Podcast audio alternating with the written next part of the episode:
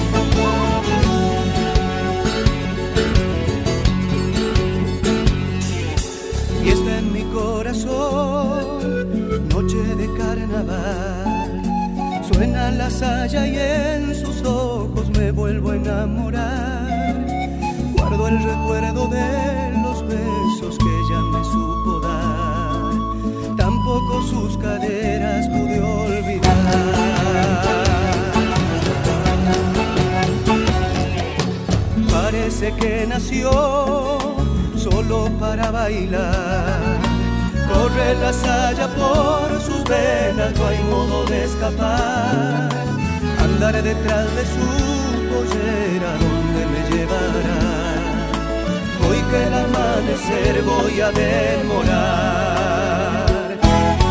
Quiero pasar la noche entera bailando saya con mi negra. Y ahorita que ha llegado el carnaval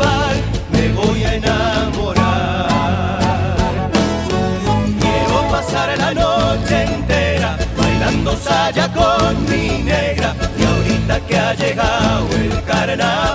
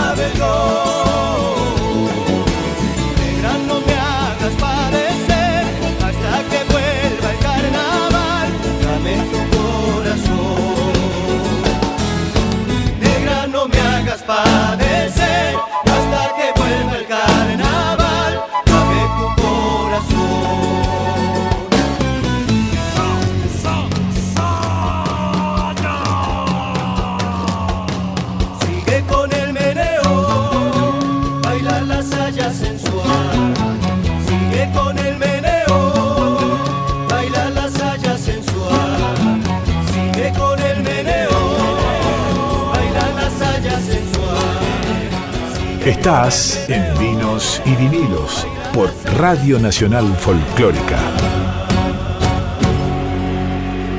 Seguimos en Vinos y Vinilos acá por Nacional Folclórica. Momento de hablar de entrevistas. A nosotros siempre nos gusta hacer historias de vida en este programa ah, con distintas personalidades y personajes de no solo de la, de la música, artistas, sino de, la cultura en general y de la cultura política, de toda la, el ADN de la República Argentina. Y hoy vamos a hacer uno, una entrevista con un gran personaje, una gran personalidad de la Argentina. Estoy hablando de Osvaldo Papaleo. Osvaldo, querido, muy buenas noches. Acá Rodrigo te saluda en Vinos y Vinilos. ¿Cómo estás? ¿Cómo te va? ¿Qué? Buenas noches, Rodrigo. ¿Cómo andás? Bien, bien, un placer hablar con vos, sobre todo en este, en este contexto, ¿no? Digo, sos un, además de, de bueno, de, de, todas tus cualidades eh, y tus diversas personalidades, sos un gran militante político y, y este es un momento eh, muy particular donde estamos atravesando una pandemia como no hubo en ningún, no hubo en la historia del mundo, por lo menos no para nosotros, los que, los que estamos viviendo contemporáneamente en este momento.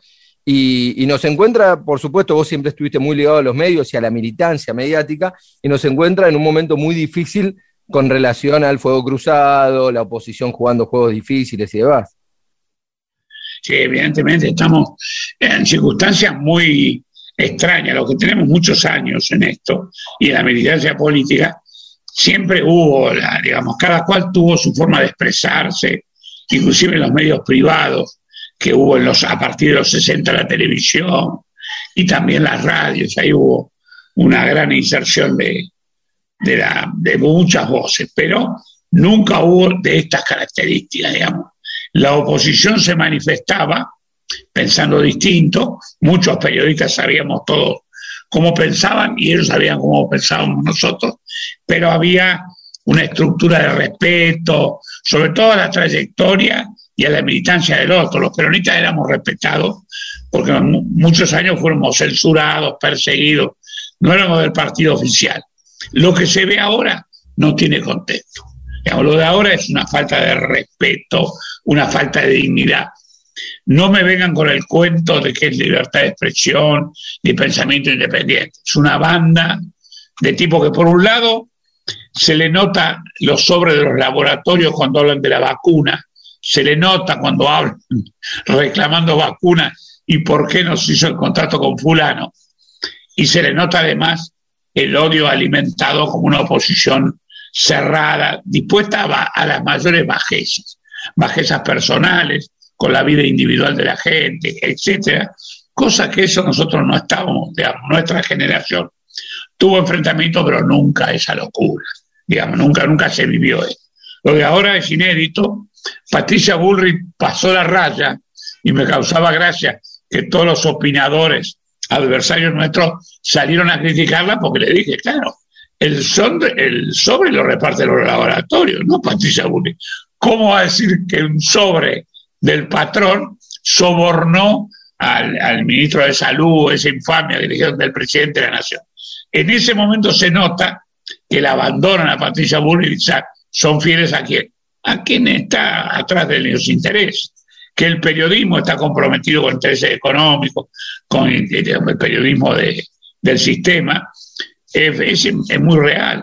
Y además, en esto hay que ser claro, el gran patrón de la historia es Clarín la dimensión económica que ha tomado Clarín a partir del gobierno de Macri, desde siempre, pero con Macri que incrementó, hoy lo convierte en una verdadera multinacional dentro del país. Es una locura, digamos, un poder eh, inacabable. ¿no?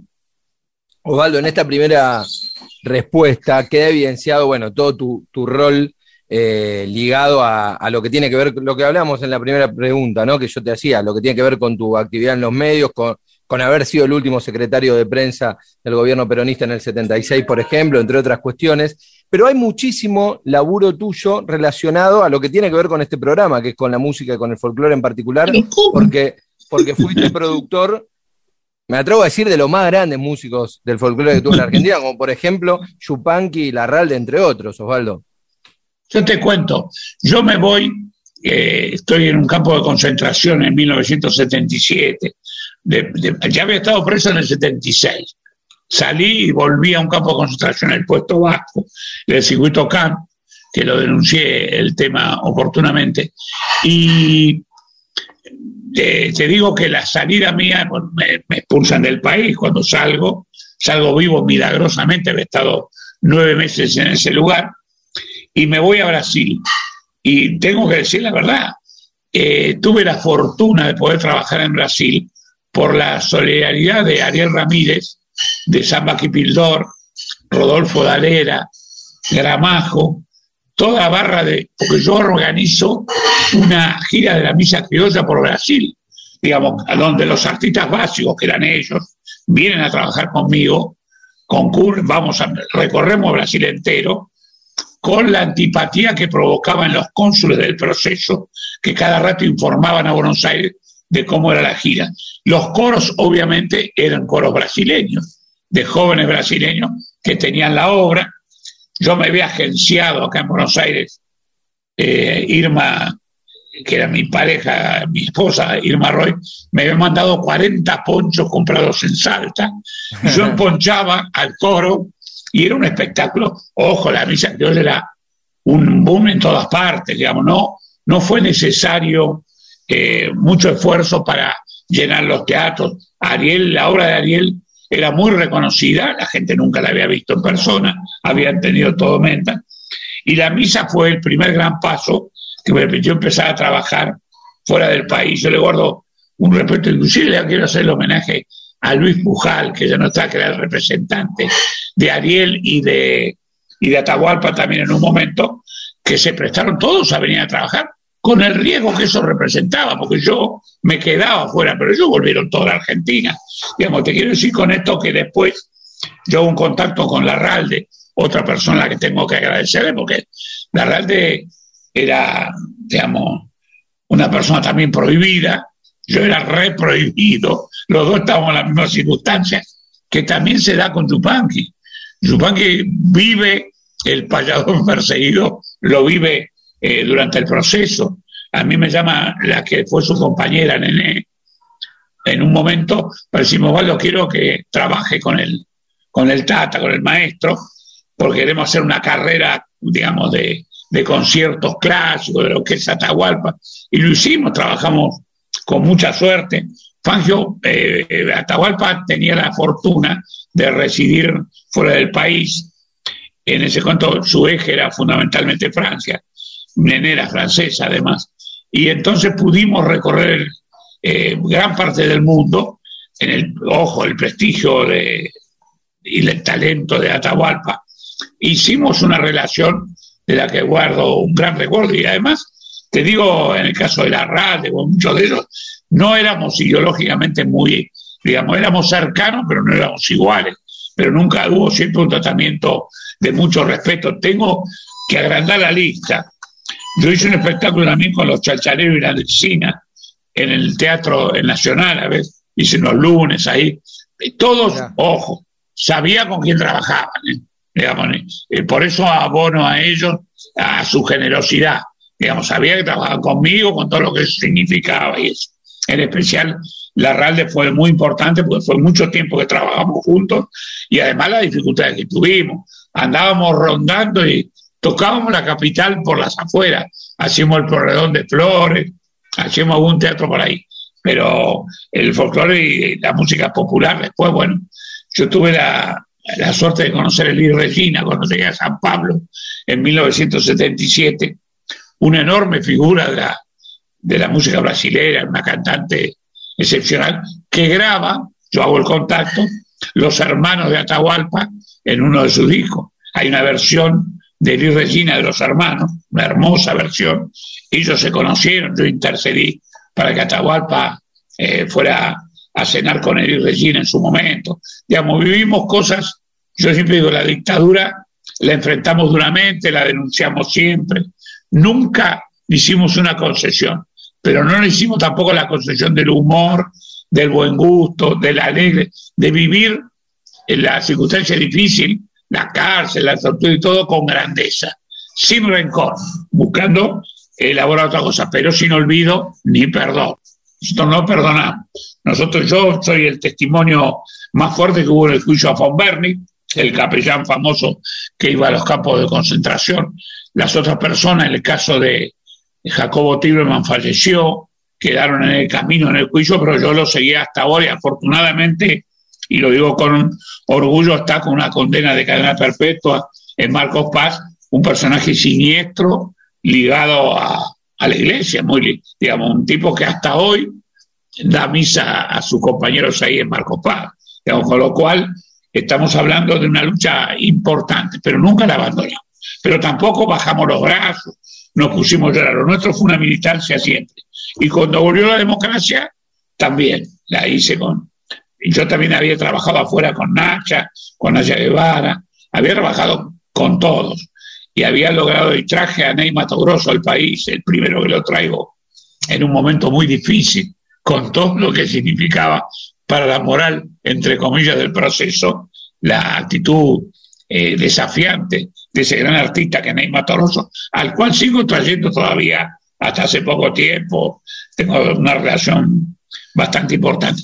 Trabajé con Piazzola, el tipo que todo el mundo decía, yo con Astor hice una gira muy linda, está reflejado en un libro que escribió Carlos López Ruiz, donde cuenta la historia y la, el paso de, que tuve yo en la, en la actividad promocional de Astor, muy importante, muy lindo. Y a todos ellos yo, obviamente, todos cuando yo les decía quién era, sabíamos quién trabajaba y los límites que tenía. Pero en esto estoy agradecido a la música popular sobre todo, de haber creado una nueva profesión. Yo no estaba en el espectáculo antes de, del golpe de Estado del 76. Y después tuve que seguir desarrollando esa tarea hasta nuestros días con muchísimos artistas populares. Yo tengo especial eh, reconocimiento. Hicimos con Mercedes también, todavía, era durante Guerra de Malvinas, hice una gira con Mercedes por todo Brasil también. Yo estaba bastante afincado en Brasil y fue muy importante. Y ahí vivimos juntos eh, la guerra de Malvinas. Me acuerdo que nosotros queríamos levantar, mira, mira qué cosa, lo que ocurría en la gente de Brasil. Queríamos levantar la bandera, bueno, nacional, reivindicar Malvinas, pero la gente no simpatizaba con la dictadura militar y era un juego peligroso en el cual nosotros teníamos que explicar. Nosotros obviamente somos exiliados, somos perseguidos por la dictadura, al margen de ello, seguimos al reclamo que las Malvinas son argentinas, etc. Se dio eso, Mercedes eso lo vivió conmigo, con su hijo Fabián, que tampoco está ahora, pero con todos lo vivimos muy cercanamente. Y yo siempre decía, levantemos la moral, que esto se acaba, se acabó, y vivamos con, con respeto por nuestras ideas y no entreguemos la bandera, digamos, nosotros fuimos de los que no claudicamos en ningún momento, en ningún momento quisimos hacer el show para que el proceso podía ser algo distinto a lo que fue. Osvaldo, eh, ahí, bueno, estabas contando distintas anécdotas que tienen que ver con tu vida, que tienen que ver con, con, la historia argentina, en realidad, porque la verdad que son sumamente interesantes. Y en esas anécdotas que me imagino que muchas te tienen como productor, habiendo trabajado con uno, con otro, sin embargo, ahora estás como protagonista de tu propia historia, de tu propia vida, en el show que vas a hacer por streaming 11, 12 y 13 de junio. Las entradas se pueden comprar en Passline. Ahí vas a hacer un show que es Osvaldo Papaleo, Mi Vida. Me imagino vas a contar estas cuestiones, entre otras, ¿no? Y con detalle, ¿no? Voy a contar eh, cómo se concatena todo esto. Digamos, hablo de mi origen, de hijo de padres anarquistas militantes. Y además, eh, mis viejos también conocieron mi madre y mi padre, la cárcel del año 31 después que fusilan a Severino Di Giovanni. Ellos militaban en el anarquismo en un sector muy cercano a Di Giovanni. Mi viejo tenía profundo respeto y, por Di Giovanni en casa. Yo siempre digo, medio en broma, nosotros más que Sacco más que French y Beruti, conocíamos a Sacco Vanzetti. la formación era así. Mis viejos nos contaron lo que fue eh, la movilización en todos los países del mundo para querer intentar impedir que no se pudo eh, cuando ejecutaron a Sacco Vanzetti, y después la militancia de ellos, y bueno, eh, mi casa fue siempre un hervidero político que nos dio una formación y nos dé también un contenido ético de la divisa, que es lo que yo saco a reivindicar ahora. Y cuando veo el macrismo y veo muchos sectores del peronismo que coquetean, digo, si hay algo que tenemos que heredar nosotros es eh, la consecuencia con la bandera, con la insignia, con la divisa. Digamos, nosotros tenemos que mantener los principios. Yo tuve la fortuna además de conocer a Perón, que eso también hay generaciones de ustedes que, como yo digo en broma, dicen, no, de Perón saben las mentas, le imitan la voz, algunos conocen más que eso, y algunos se van a confundir los más más jóvenes, van a creer que Evita fue una ópera, y nosotros decimos, no, Evita existió, Evita, esa ópera es la vida de esta gran mujer, la que yo no tuve la fortuna de conocer, pero sí protagonicé en aquel momento, en el año 71, la entrega del cadáver de Eva Perón cuando se lo restituyen a Perón en Puerta de Hierro, la dictadura, eh, la tuve la oportunidad de hacer periodísticamente la salida de ese cuerpo del cementerio de Musocco en Milano, entrega testigo, de testigo ocular de, la exhumación del cadáver, ¿no? Exacto, exacto. Además tuve la fortuna de vivir eso y vivir lo otro, ¿no? Que fue el impacto que hizo en Perón la entrega del cadáver de, de un gran amor de su vida, de un personaje de Vita, no era la mujer solo del Perón, era la grande de la Argentina, la visión del peronismo, una visión muy revolucionaria y además indudablemente, y esto se lo digo a, los, a uno que anda ahí trasnochado, le digo, fue el gran amor de la vida de Perón y su, fue, fue lo que fue para todos. Pero Perón vivió ese impacto con, con altura, llevaba ya 16 años fuera del país, faltaba uno para que vuelva, y lo vivió eh, con, con, altura, pero con mucha emoción, y esas cosas son las que uno al final eh, lo, lo, inclinan a mantener una conducta, ¿no? Digamos, a mí me, cuando veo algunas críticas internas en, este, estos momentos, me he convertido en un enemigo del fuego amigo. El fuego amigo hoy es Macri. Y yo lo digo con dureza a muchos compañeros que aprecio, que veo que están en alguna circunstancia hablando, digo, mira, cuando hablan de fuego amigo es macrismo, estamos en una circunstancia de una pandemia atroz, una situación económica muy dura que no elegimos, lo estamos haciendo muy bien para lo que yo eh, veo y, aprecio, y digo, nosotros no tenemos derecho a, por pruritos individuales, hacer reclamo ahora, cuando estamos a cuatro meses de un proceso electoral decisivo. Y entonces coincido a veces en algunos compañeros y digo, miren, no me cuenten para el fuego amigo. El fuego amigo lo hago en mi casa, el ego lo, lo descargo en mi casa y no me hago el gracioso ni el puro, porque estamos en una, circunstancia muy, muy, muy... Los que vivimos el 76 sabemos lo que es el 2021. Los que vivimos el 24 de marzo, que nos quedamos en la Rosada, nos fuimos a casa, nos quedamos ahí sabiendo lo que nos esperaba, la cárcel, la tortura, el exilio, nos quedamos ahí. Bueno, ahora, en el 2021, esa generación y las que siguen deben sopesar la situación y decir, no, no, no hay fuego, amigo. Hay fuego dentro del frente de, todos y nosotros tenemos que luchar. El que cuenta todas estas historias y opiniones es Osvaldo Papaleo. Pueden conocer más de estas historias en el show que está haciendo Osvaldo, que es Mi Vida, la vida de Osvaldo Papaleo. 11, 12 y 13 de junio, 21 horas. Están las entradas a la venta en Passline, www.passline.com, y ahí van a poder acceder a la historia y este show que es de la historia de vida de Osvaldo. Osvaldo, te agradezco un montón hablamos un largo rato. Te agradezco muchísimo por, por esto y obviamente vamos a estar de cabeza ahí 11, 12 y 13 de junio para conocer más sobre esta tan rica vida que tenés. Un gran abrazo. Debo darte la primicia que como ahora nos presentamos, ya tengo la segunda dosis. Perfecto, perfecto. Ya está. Soy segunda dosis. segunda dosis. ahora nos conocemos y la pregunta no es ya el nombre, ¿cómo está? ¿Está vacunado? Claro. Bueno, un abrazo grande, Rodrigo, y mucho humor y mucha alegría. Y muchas gracias por tu reportaje. Por favor, compañero, fuerte abrazo. Así pasaba Osvaldo Papaleo aquí en Vinos y Vinilos por Radio Nacional Folclórica.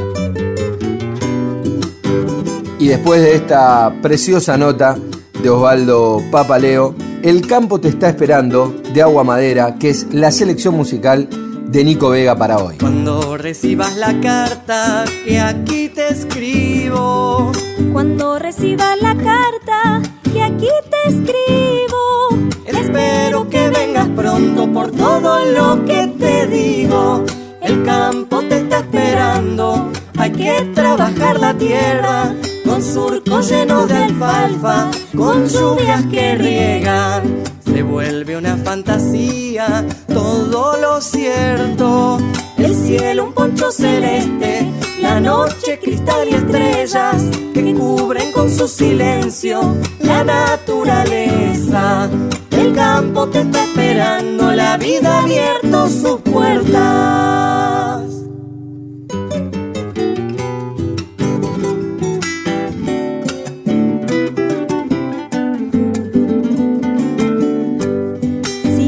Siguiendo con mi relato sobre los días. Siguiendo con mi relato sobre los días, te cuento que aquí en el campo la vida es una poesía. Es cosa de abrir el suelo, el suelo que está dormido. Verás que pronto florecen espigas de trigo.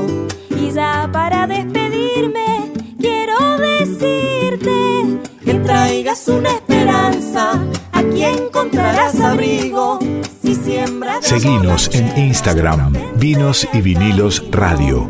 El campo te está esperando, venite pronto conmigo. Seguimos en Vinos y Vinilos acá por Radio Nacional Folclórica. Momento de la columna de vinos y cine, de la columna de cine en realidad, digo las cosas bien, de la mano de la Automara. Lau, buenas noches, ¿cómo estás? Hola Rodri, buenas noches. Qué lindo estar acá de vuelta para hacer esta columna de cine y que va a tener que ver con vinos. Bueno, de hecho estamos acá, abriste algo muy rico. ¿Qué es esto que estamos tomando? Estoy tomando un vino de los amigos de Panuncio, Panuncio Reserva, un Malbec, 100% Malbec, del amigo Ale Clinas, que le mandamos un saludo grande y estamos probando ese exquisito vino. Bueno, esa pregunta de qué estábamos tomando específicamente tiene que ver con la película que te traigo hoy. Porque te quería preguntar, y calculo que la respuesta es afirmativa, si este vino marida bien con un buen asado.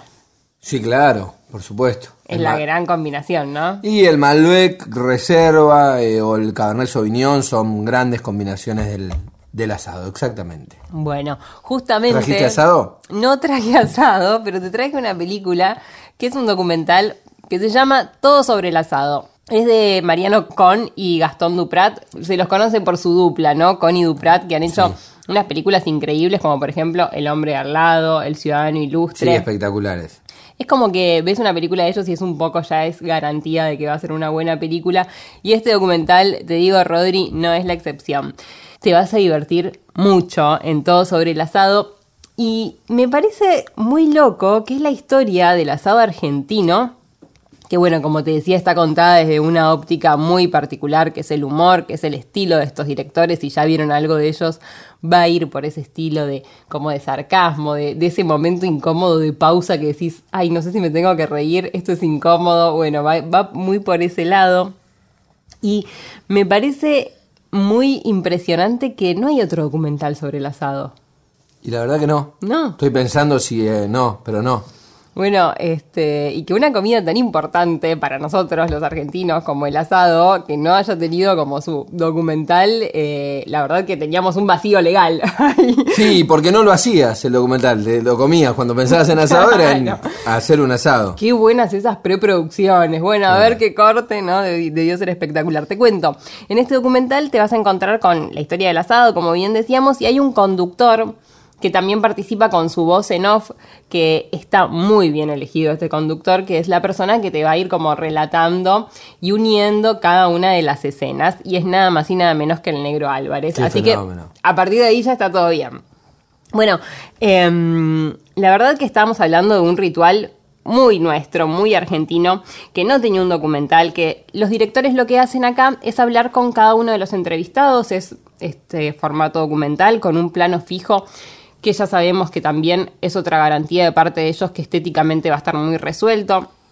En este plano fijo se van a explayar sobre distintos temas, desde preguntas a una persona que está trabajando en un matadero, con toda una escena muy bien filmada de cómo es ese trabajo, cómo es el diálogo con la persona que está trabajando ahí, Van a hablar de cortes en esta película, van a hablar de qué se consume en el país, de qué es lo que se exporta y también se va a hablar de temas como más filosóficos. Y hay una parte que me parece muy muy genial donde se ponen a hablar de el ritual del asado y lo relacionan con la homosexualidad. Y está muy bueno ese momento, sobre todo para deconstruir esta cosa del macho argentino, del asado. Son cosas que no están buenas y que a veces heredamos como ciertos rituales que está bueno deconstruirlos un poco. Así que ese punto que, que se ve como gracioso en la película, la verdad que tiene una reflexión interesante.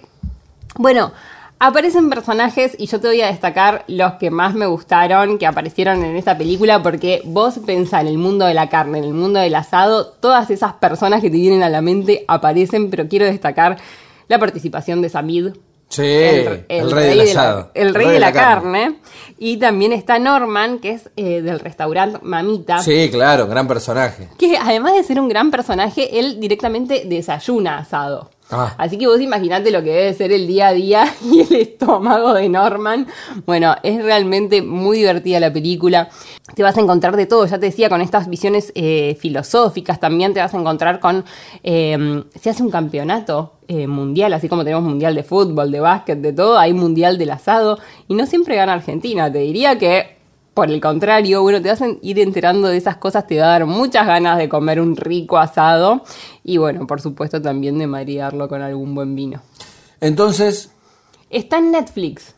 Se llama Todo sobre el asado, es de Connie Duprat y está en Netflix, que eso hace que sea como mucho más cómodo, ¿no? Ahí te metes en la aplicación, la ves enseguida. Y la verdad, para estos momentos de confinamiento es una muy buena película. ¿Te parece que escuchemos una partecita del tráiler como para que ya se vayan metiendo en tema, en sintonía, para que ya se vayan imaginando ahí el asado que hacen los obreros mientras están en una construcción, el asado que se improvisa, el asado de restaurante y todo ese tipo de asados?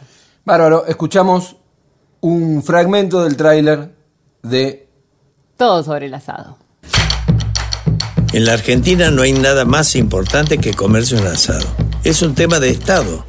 Así que yo, el negro Álvarez, ahí nomás llamé a dos amigos directores, Gastón y Mariano. ¿Para qué? Para que hagamos una película dedicada a la tira de asado. Como andaban al pedo y siempre están con ganas de romper un poco la bola, aceptaron. Este es Tuca, una eminencia a la hora de asar. Tuca, ¿qué le dirías a la gente que no come carne?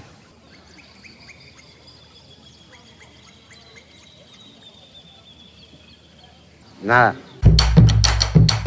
Todo sobre el asado. Un film de Mariano Con y Gastón Duprat. No sé por qué, pero me parece que con esta película se va a armar. Bueno, qué ganas de verlo, ¿no? Ya lo escuchamos ahí, la, voz de, Negro Álvarez. No, es un genio, es, es la persona ideal. O sea, si tenés que pensar a, a, quién elegirías para ese relato, y la verdad que él está muy bien, está muy bien. Bueno, Lau, gracias por la columna. Y entonces, en Netflix está todo sobre el asado, eh, esta gran película de Con y Duprat. Así es, marídenla muy bien.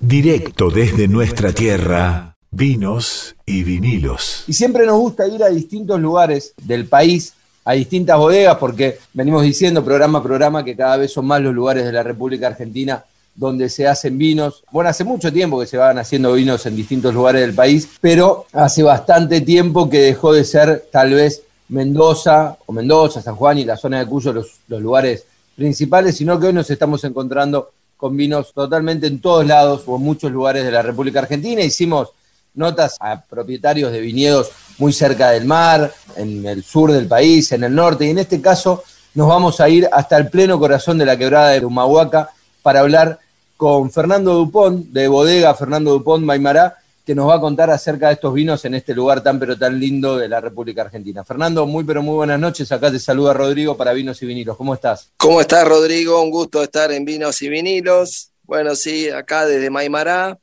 como bien dijiste en el, en el corazón de la quebrada de Humahuaca, a 2.500 metros de altitud, en un paisaje soñado, muy, muy visitado. Y bueno, también eh, muy propicio para los vinos, aunque cuando yo llegué acá eh, no lo sabíamos porque no había ningún, ningún viñedo comercial en la zona y fue todo un poco prueba y error. ¿Y, y cómo fue ese arribo, Fer? Vos O sea, vos llegaste con, yendo por este proyecto, había bodegas familiares o viñedos familiares que, o regionales que te daban la pauta de que podía llegar a ser, o fue todo a descubrir y te fuiste encontrando? Sí, fue todo descubrir, fue más que nada intentar un, un cambio más que nada de vida. Eh, en el año 2002, 2003, yo viajaba frecuentemente acá, había dejado mi moto en, en casa de amigos en Jujuy. Y viste la, la, típica del turista porteño que viene, que se enamora del lugar. Claro. Lo difícil es una vez que superas ese enamoramiento o, se, digamos, se extingue esa pasión por, eh, por el ambiente, eh, encontrar algo para hacer que justifique que vos te quedes acá. Creo que eso es lo que, eh, tuve mucha suerte en ese momento de encontrar una finca eh, propicia para la plantación. Yo soy ingeniero agrónomo, siempre me, gustó hablar con los colegas de la zona. En este caso me encontré, eh, no, no, había viñedos, como, como te dije recién, así que lo que fui es al, al INTA de Hornillos, que es un INTA que está acá a 8 kilómetros, y ahí pude conocer a un ingeniero agrónomo boliviano que se llama Freddy Sosa, Freddy Sosa Valdés, que me dice, mira, Fernando, acá nadie ha probado hacer viñas, pero tendrías que probar porque mis padres en Tarija hacen y estamos casi a la misma altura. Así que bueno, em, empecé con 500 eh, plantas de cada, de cada cepa, siempre con tintas, nunca, nunca me propuse hacer blancos. Y así fue. Así empezamos en el 2003, eh, en una zona, como te dije, muy propicia, pero que en ese momento no lo sabíamos. ¿Cómo fue esa, esa primera plantación ese, ese, y esa primera vendimia, ¿no? O sea, cuando hiciste los vinos del primer año, imagino año 2004, ¿y qué uvas eran todas esas tintas que, que plantaste? Y eran Tanat, Cabernet Sauvignon, eh, Syrah y Malbec. Y la primera vendimia fue en el 2007. Todavía tenemos alguna botellita dando vueltas del Punta Corral y del Pasacana 2007, que arrancamos con 2000, 2000 botellas, fue ese año. Y uno de los compradores que más le gustó el Pasacana, que se llevó de las 450 botellas que eran se llevó muchas, no recuerdo en este momento la cantidad, pero fue Francis, Francis Malman, que le gustó mucho el vino, el, Pasacana 2007 particularmente. Mira vos, que ese fue el primer, el primer Pasacana, eh, o sea, la primera vendimia. Esa fue la primera vendimia, en ese momento cambiábamos la etiqueta del Punta Corral todos los años, era un concurso de arte que hacíamos acá en, en Tilcara, con artistas de toda la provincia, y eso duró eh, cuatro años que empezamos a exportar a Estados Unidos, en donde tuvimos que unificar las vendimias todos los años, las añadas, la etiqueta ya no se podía cambiar todos los años. ¿Y eso, eso por qué? ¿Es una, una decisión comercial de Estados Unidos? ¿Una decisión del importador? Un poco un mix, porque cuando vos tenés un comprador de Estados Unidos que te propone un, un negocio que resulta interesante, y bueno, podríamos haber continuado haciendo los concursos, pero sin cambiar la etiqueta, cosa que hicimos un año más. Claro. Y después nos abocamos más a la, a la función agronómica y a la función. En ese momento ya se habían sumado al proyecto eh, Juan Prates como ingeniero agrónomo y Marcos Echar haciendo los vinos. Y eh, Freddy Sosa no tenía un conocimiento muy acabado de, de viñas, dio paso a Juan Prates.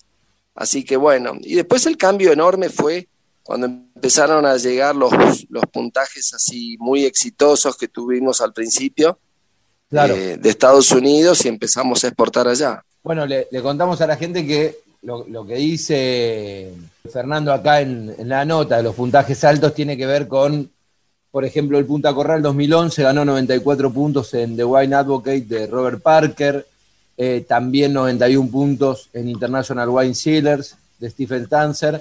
y me imagino que esos puntajes tan altos, Fer, son los que hicieron que después los mismos puntajes terminan siendo embajadores del vino para distintos lugares del mundo, ¿no?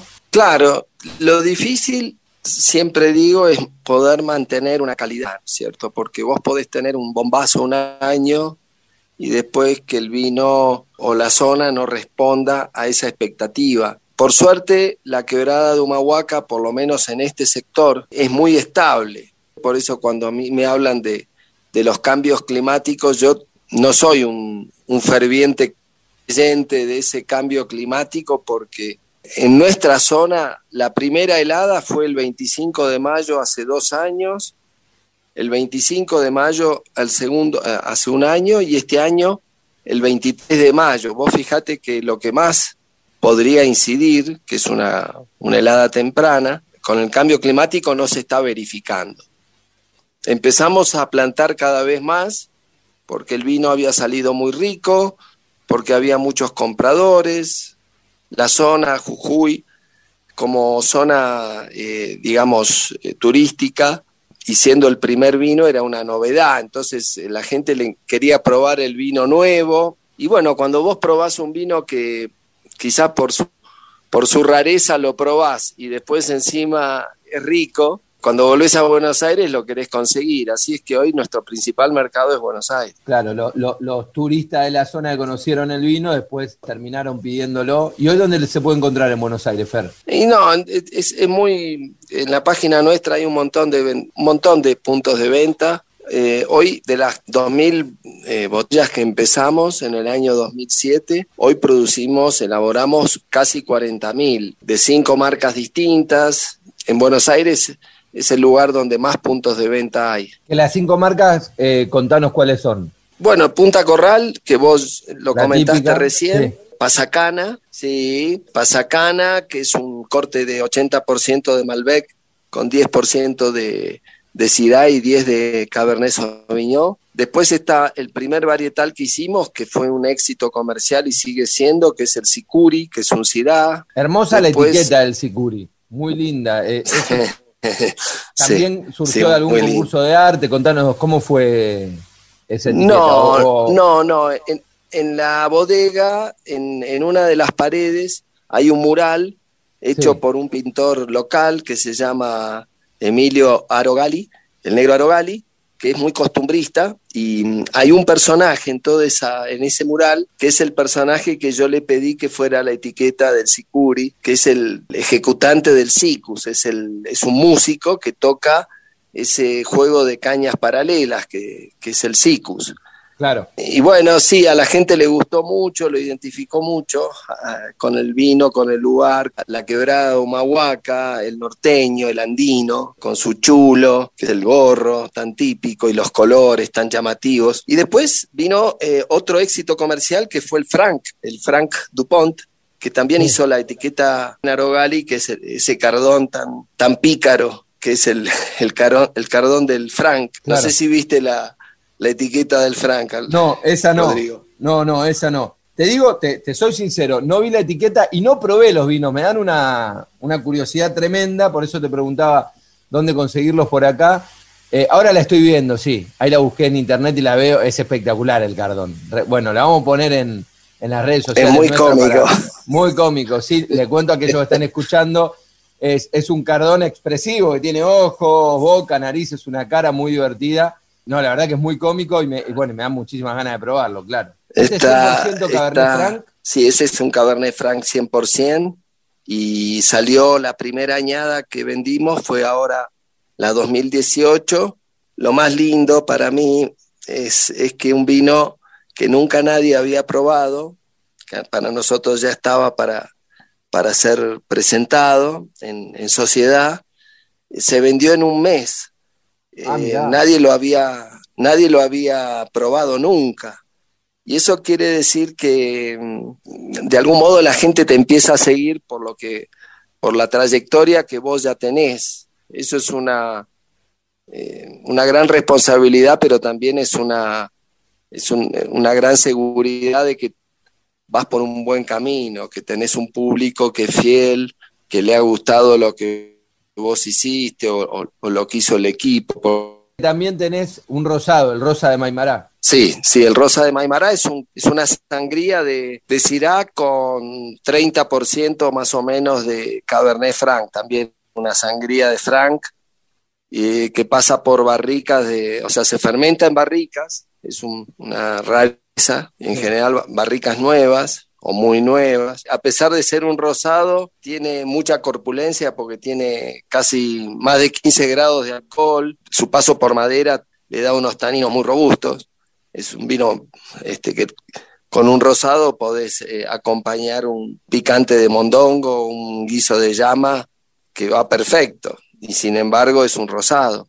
Yo creo que la quebrada de Humahuaca, el plus que tiene, por lo que yo observo, ¿no? después de tantos años, es el poder de la luz. La luz que hay acá es un, lugar que le, le, hace a la, al fruto, a la valla, eh, tener características muy como exacerbadas. Hay mucho color, hay muchos aromas, eh, hay mucho sabor, y el gran duelo es o el gran desafío es que todo eso sea armonioso, porque vos podés tener una gran potencia, pero que tu, producto sea un producto poco elegante.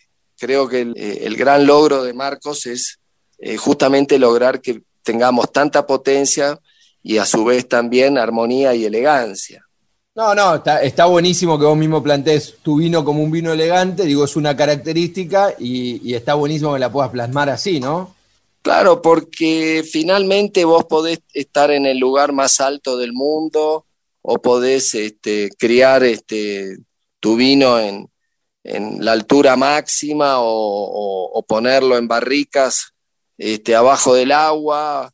Eh, todas esas son características llamativas pero eso no quiere decir de que el producto, por todo eso, sea un producto armonioso. A los que nos gusta tomar vino y los que nos gusta en nuestro paladar sentir un vino armónico, elegante, hacer un producto simplemente porque estás en la altura y la gente tenga que consumirlo porque estás en la altura, es un poco absurdo para mí. Por eso yo nunca nunca coincidí en, estar en discusiones donde eh, yo, yo estoy 100 metros más alto que vos o estoy 200 metros más abajo que el viñedo más alto del mundo. Y si el vino no es bueno, ¿de qué te sirve estar en el... Lo prueban una vez como una rareza y después nadie lo vuelve a comprar. No, tal cual, porque eso es estar alejado del consumidor. Digo, a mí, la, verdad, y, y, por ahí al que hace vino lo mata, pero a mí a la hora de tomar un vino no me, no me cambia demasiado para elegir más de una vez una botella lo difícil que es hacer ese vino. Eh, ¿Me entendés? está, muy bien, sí.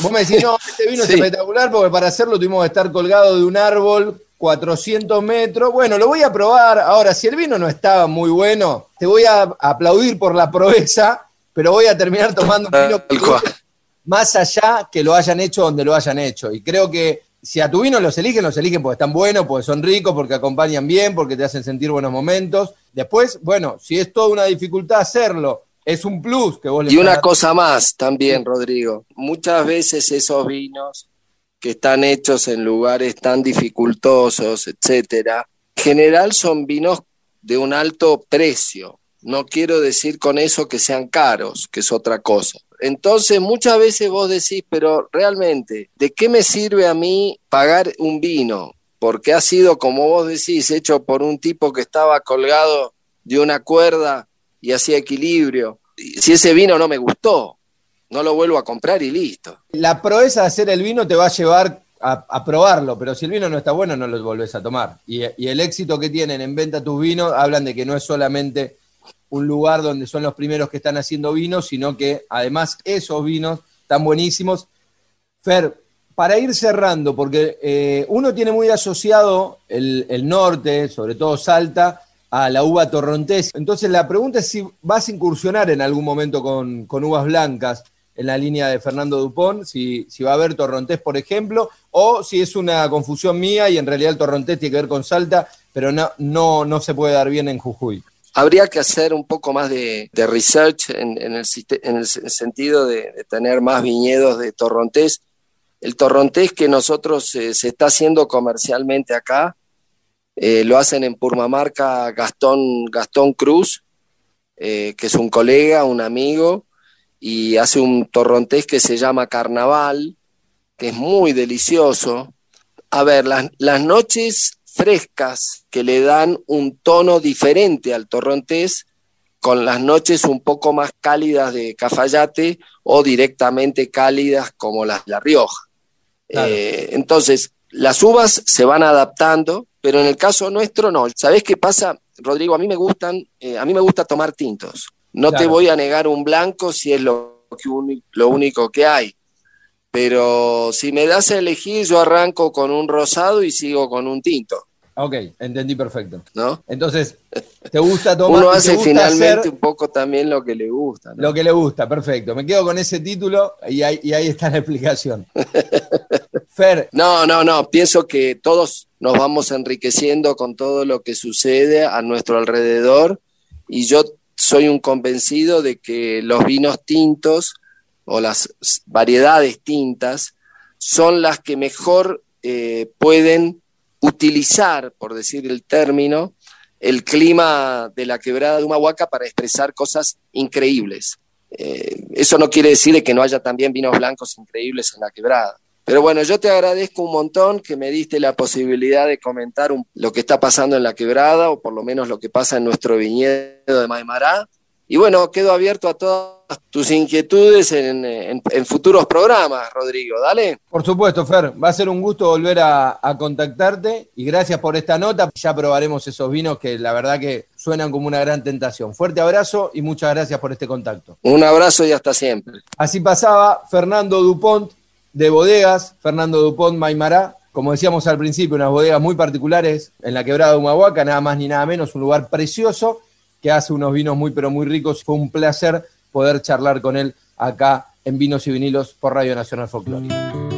De norte a sur, de este a oeste, música y viñedos de todo el país. Vinos y vinilos.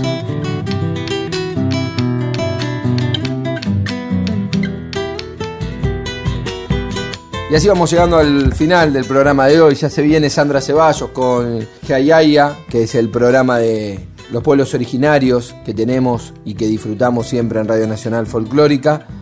Tuvimos la nota bárbara con Fernando Dupont, espero la hayan disfrutado tanto como yo, y bueno, y todo el pintoresco que es hablar con Osvaldo Papaleo y su historia de militancia, de vida, las historias como manager, productor de La RAL, de Atahualpa Yupanqui, y muchísimos músicos que le tocó trabajar, así que la disfrutamos un montón. Nos despedimos, nos reencontramos nuevamente el próximo viernes, noche viernes, madrugada sábado, para hacer juntos vinos y vinilos. Chau, chau. La piedra viene de abajo y se vuelve cerro, y se vuelve cerro. La piedra viene de abajo y se vuelve cerro, y se vuelve cerro. Tiene en su centro tesoro y en sus colores secretos parece la piedra inmóvil, pero respira en el viento. Parece la piedra inmóvil, pero respira en el viento.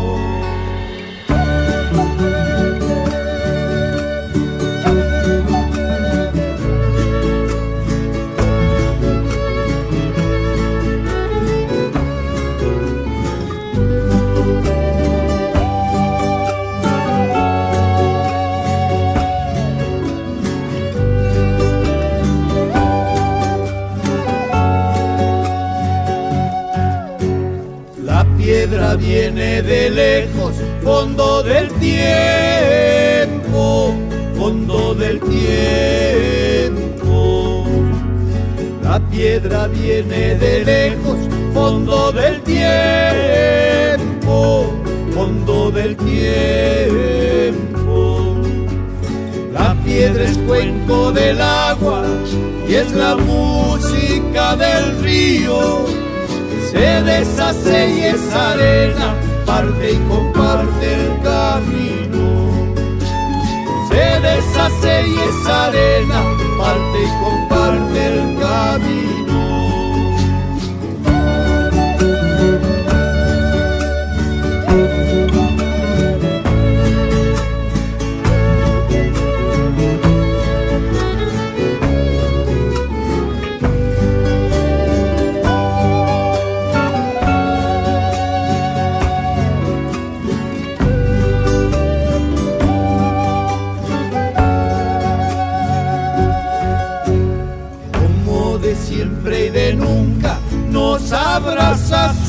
Misterio, nos abraza su misterio. Como de siempre y de nunca nos abraza su misterio, nos abraza su misterio. A darle brillo a la noche, la piedra guarda el secreto como hilachitas de oro, pedazos de un sol eterno. Como hilachitas de oro, pedazos de un sol eterno.